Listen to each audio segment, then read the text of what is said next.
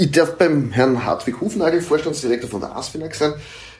Erstens herzlich, dass wir da sind. Herzlichen Dank, dass wir da sein dürfen oder dass ich da sein darf.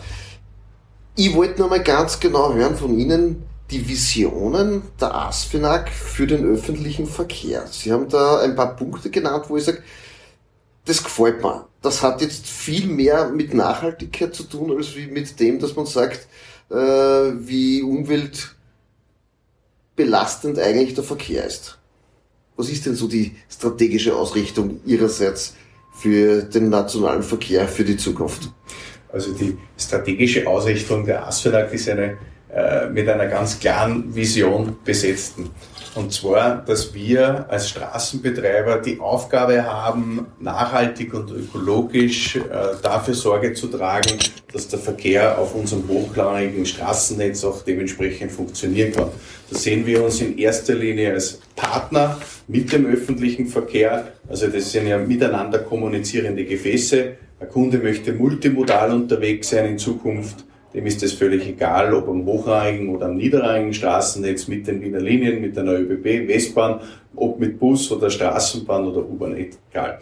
Das Wichtigste ist aber, dass wir als ASFINAG äh, die großen Chancen haben, äh, unglaublich viele Instrumente in der Hand zu haben, diesen Betrieb in Zukunft äh, nachhaltiger gestalten zu können.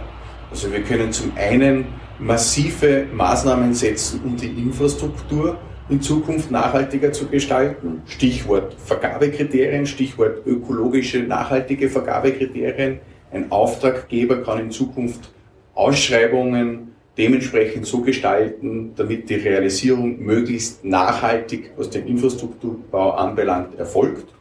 Zum Zweiten kann er natürlich bewusstseinsbildend auf unsere Kunden mit einwirken. Wie kann man den Verkehr umweltschonend nachhaltig gestalten, dass es immer wieder einen gewissen Autoverkehr, jetzt unabhängig ob er elektrifiziert oder mit Verbrennern erfolgt, aber umweltschonender gestalten, auch indem ich mit Verkehrsinformationen dem Kunden die Möglichkeit gebe, auch ihm zu signalisieren, wann er im Stau steht oder ob er den Stau vermeiden möchte, indem er auch auf die öffentlichen Verkehrsmittel umsteigt etc. Und das Dritte ist, ich muss natürlich dafür Sorge tragen, äh, auf unserem Straßennetz, dass ich die entsprechende Ladeinfrastruktur ja, für die Autos der Zukunft auch entsprechend zur Verfügung stelle. Und es gibt eine Latte an unterschiedlichen nachhaltigen Maßnahmen, die die ASFINAG ergreifen kann. Also die ASFINAG ist total zukünftig, nachhaltig, ökologisch ausgerichtet. Vielleicht ganz kurz, wie groß ist die ASFINAG? Wie viele Leute arbeiten hier und wie ist die jetzt ungefähr strukturiert? Was sind so die Aufgaben am österreichischen Markt? Also wir haben in der ASFINAG äh, rund 2800 Mitarbeiterinnen und Mitarbeiter beschäftigt, äh, die tagtäglich äh, sich für das Interesse der Kundinnen und Kunden einsetzen auf dem österreichischen hochrangigen Straßennetz. Und die drei Kernaufgaben der ASFINAG ist der Bau, ist der Betrieb und die Bemautung des Straßennetzes.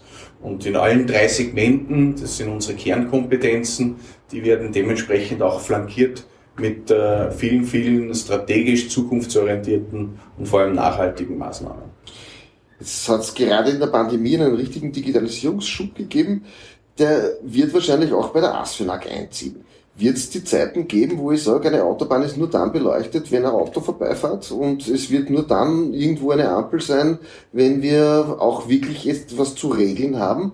Wie weit ist man da in Sachen Digitalisierung? Die Digitalisierung hat schon vor der Pandemie Einzug gehalten. Also die Asphänak war ja schon auf einem guten Weg und ist natürlich nicht zuletzt durch diese Pandemie jetzt äh, weit fortschrittlicher hineinkatapultiert worden. Aber die Digitalisierung hat ja ganz, ganz viele Facetten. Also die Digitalisierung im HR-Bereich, die Digitalisierung in den tagtäglichen Prozessen im Kernbetrieb äh, des Straßenbetreibers, bis hin zur Digitalisierung am Bau, Stichwort äh, Building Information Modeling. Also die Digitalisierung ist bei uns äh, etwas, was auch in eine Strategie gegossen worden und was in den nächsten zehn Jahren in unglaublich vielen verschiedenen Facetten gestaltet werden wird. Jetzt ein Thema habe noch, künstliche Intelligenz, Verkehrsflüsse zu steuern mittels eigentlich Computertechnologie. Was wird da oder was ist da die Vision? Wo geht's dahin? Wie wird sich das entwickeln? Kann, wird es eines Tages so sein, dass ich sage, in jeder Leitplanke äh, ist ein Sensor drinnen und ich dock mich an und ich fahre automatisch auf dieser Straße? Zum Thema zum Beispiel automatisiertes Fahren oder vielleicht sogar fahrerloses Fahren?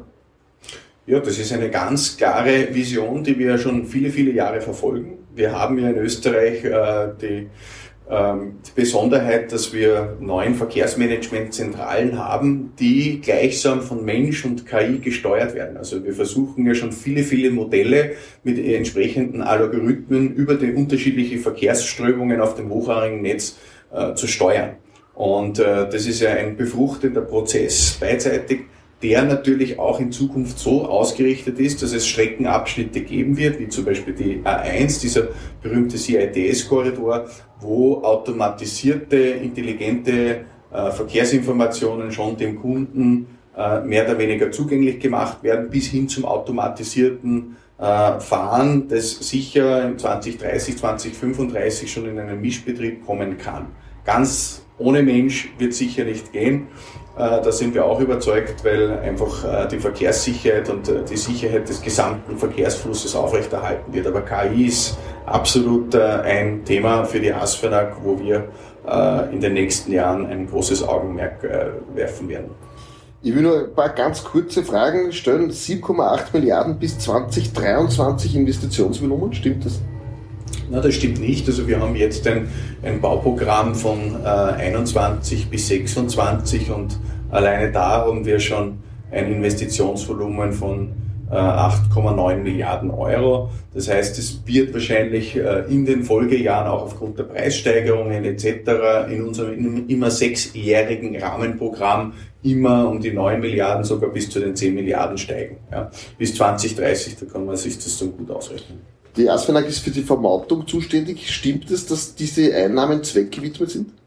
Ja, natürlich. Also die äh, ASFINAG äh, ist ja in dieser besonderen Lage mit den Mauterlösen aus der Streckenmaut, aus der Vignette, aus der Lkw-Maut, sage ich mal, das gesamte Geschäft selber bedienen zu können und äh, jede Mauteinnahme ist bei uns in der ASFINAG zweckgewidmet.